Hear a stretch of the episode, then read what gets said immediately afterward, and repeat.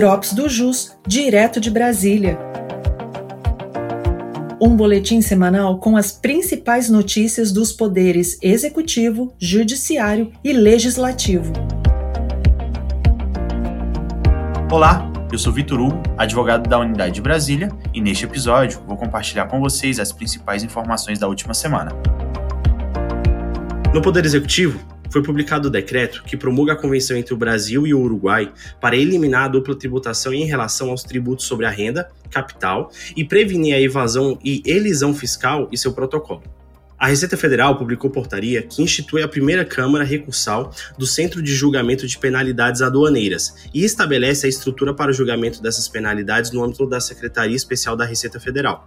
A Receita Federal publicou também a instrução normativa que institui o Programa Auxiliar de Apuração do Imposto sobre a Renda da Pessoa Física, incidente sobre operações de renda variável e dispõe sobre o envio de informações à Secretaria Especial da Receita Federal, relativas às operações realizadas no mercado financeiro de capitais. No Poder Judiciário, o plenário virtual do STF retomou o julgamento do tema 633, em que se discute o direito ao creditamento, após a emenda constitucional 42, do ICMS decorrente da aquisição de bens de uso e de consumo empregados na elaboração de produtos destinados à exportação, independentemente de regulamentação infraconstitucional.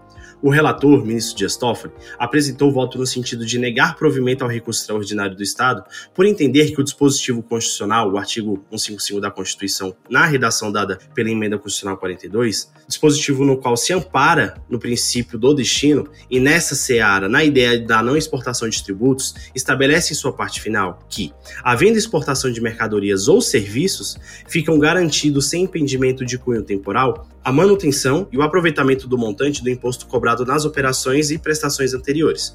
É importante lembrar que a exportação é imune ao ICMS. Entende o ministro que essa garantia se aplica no tocante aos créditos oriundos da entrada de mercadorias destinadas ao uso ou consumo do estabelecimento, relacionados com o processo de industrialização de mercadoria exportada para o exterior. Não tendo a Constituição estabelecido impedimento de cunho temporal, no que diz respeito à manutenção e ao aproveitamento desses créditos, não poderia a lei infraconstitucional instituí-los.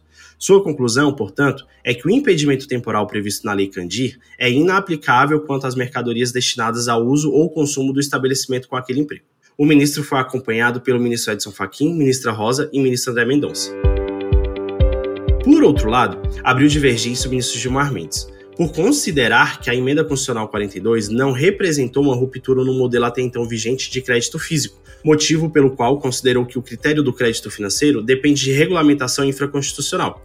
Segundo o ministro, há consenso doutrinário e jurisprudencial no sentido de que a Constituição adotou técnica de crédito físico e não a de crédito financeiro. De acordo com este último, todo e qualquer bem ou insumo utilizado na elaboração da mercadoria, ainda que consumido durante o processo produtivo, daria direito a crédito de CMS. Por sua vez, pela técnica do crédito físico, apenas aqueles bens que se integrem fisicamente à mercadoria dão ensejo ao creditamento, eis que apenas eles se submetem à dupla incidência tributária, tanto na entrada quanto na saída da mercadoria.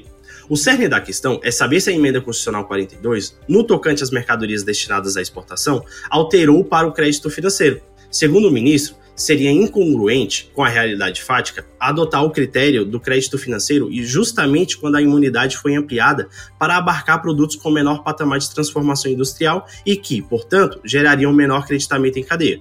Outro sim afirmou que as imunidades relacionadas à exportação, que são albergadas pela nossa Constituição desde a redação originária, trazem sim, como princípio norteador, a ideia de não exportar tributos. Mesmo assim, essa lógica não dispensa a edição de regras específicas que confiram clareza quanto ao seu alcance. Melhor dizendo, o princípio da tributação no destino não fora adotado pela nossa Constituição a partir da emenda constitucional 42, mas sim seguir uma tendência de ampliar os benefícios da exportação.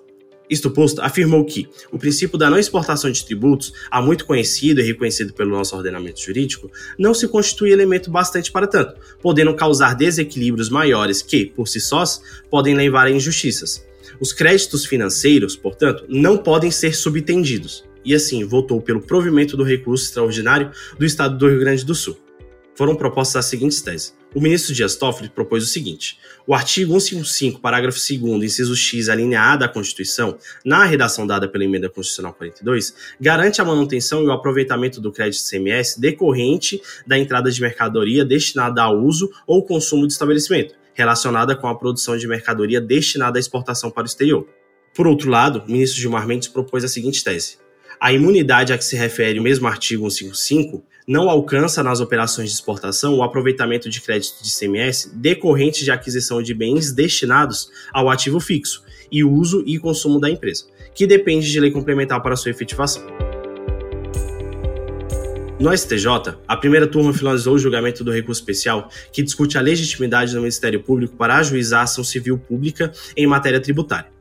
O relator, ministro Benedito Gonçalves, em assentado anterior, votou no sentido de afirmar que o MPF não tem competência constitucional para cobrar tributo ou zelar pela receita da União, não podendo substituir o ente público na providência de revogar a isenção concedida e afastar a imunidade reconhecida, em razão da natureza tributária da pretensão. Assim, o ministro votou por negar provimento ao recurso do MPF e destacou a ilegitimidade do Ministério Público para atuar em matéria tributária.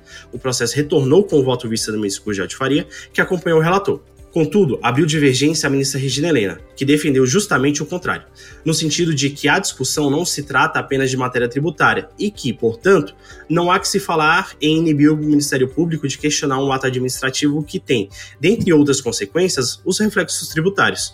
O entendimento foi seguido pelos ministros Sérgio Cuquina e ministro Paulo Sérgio Domingues. Nesse caso, no entanto, verificou-se que o SEBAS, um dos documentos exigidos pela Receita Federal para que a entidade sem fins lucrativos usufrua de isenções e contribuições sociais, ele foi concedido de forma errônea na visão da ministra Regina Helena, o que justificaria a ação civil pública que gerou a controvérsia sobre a análise do recurso especial. Por fim, a turma, por maioria, deu provimento ao recurso especial a fim de reconhecer, no caso, a legitimidade ativa do Ministério Público Federal nos termos do voto da ministra Regina Helena. Ficaram vencidos os ministros Benedito Gonçalves e ministro Gugel de Faria. A primeira turma também finalizou o julgamento de recurso especial que discute a incidência de COFINS sobre receitas financeiras de entidade isenta. A ministra Regina Helena destacou que a isenção da COFINS para as receitas decorrentes de atividades próprias da entidade, previstas em medida provisória, possui eficácia mais abrangente do que aquela determinada pelo fisco em instrução normativa. Além disso, as receitas de aplicações financeiras efetuadas pelo ECAD ligam-se intrinsecamente às atividades institucionais de arrecadação e distribuição de direitos autorais, cuidando-se de valores apontados à consecução da atividade principal da entidade. Importante lembrar que o ECAD é o Escritório Central de Arrecadação e Distribuição, órgão responsável por arrecadar e distribuir direitos autorais de músicas aos autores e demais titulares. A turma, então, por unanimidade, deu provimento ao recurso especial do contribuinte para vedar a incidência de COFINS sobre receitas financeiras da entidade. Continuando no STJ, mas agora na primeira sessão, o colegiado nesta quarta se reuniu para julgar os temas pendentes de julgamento. No julgamento do primeiro tema, o tema 1079, em que se discute se o limite de 20 salários mínimos é aplicável à apuração da base de cálculo das contribuições ao Sistema S, a relatora, Missa Regina Helena, fez uma digressão histórica acerca dos objetivos das entidades do Sistema S, evidenciando sua importância para diversos setores da economia, com a finalidade de enfatizar o sentido das contribuições compulsórias para a manutenção desses serviços. Ao final, embasada em doutrina e diplomas legais, a ministra afirmou que os artigos 1 e 2 do Decreto-Lei 2318 promoveram a revogação do caput do parágrafo único do artigo 4 da Lei 6.950, que estendia a limitação da base de cálculo a 20 salários mínimos prevista no caput, as contribuições para fiscais arrecadadas por conta de terceiros. Após o voto da relatora, pediu o vice-ministro Mauro Campio.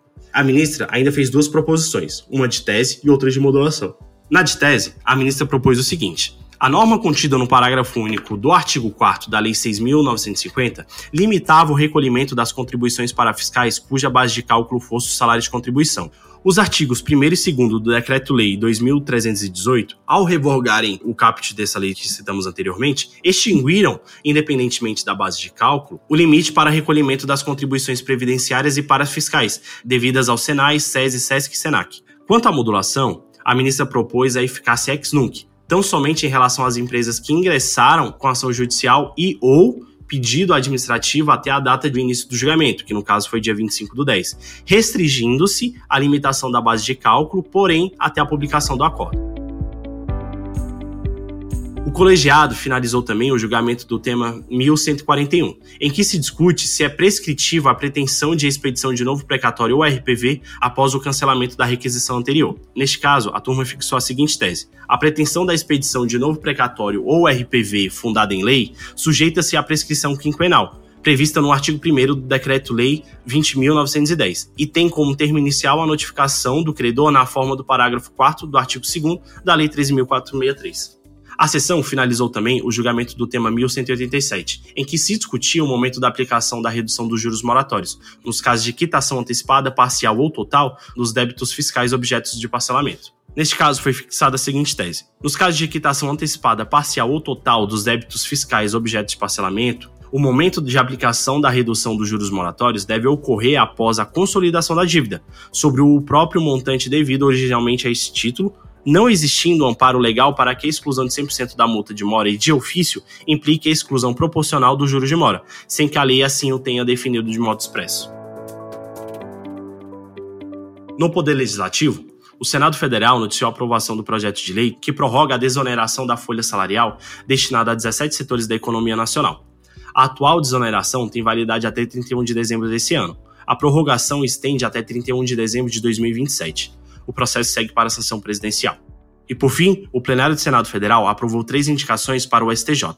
Os aprovados são a advogada Daniela Rodrigues Teixeira e os desembargadores Teodoro Silva Santos e José Afrânio Vilela.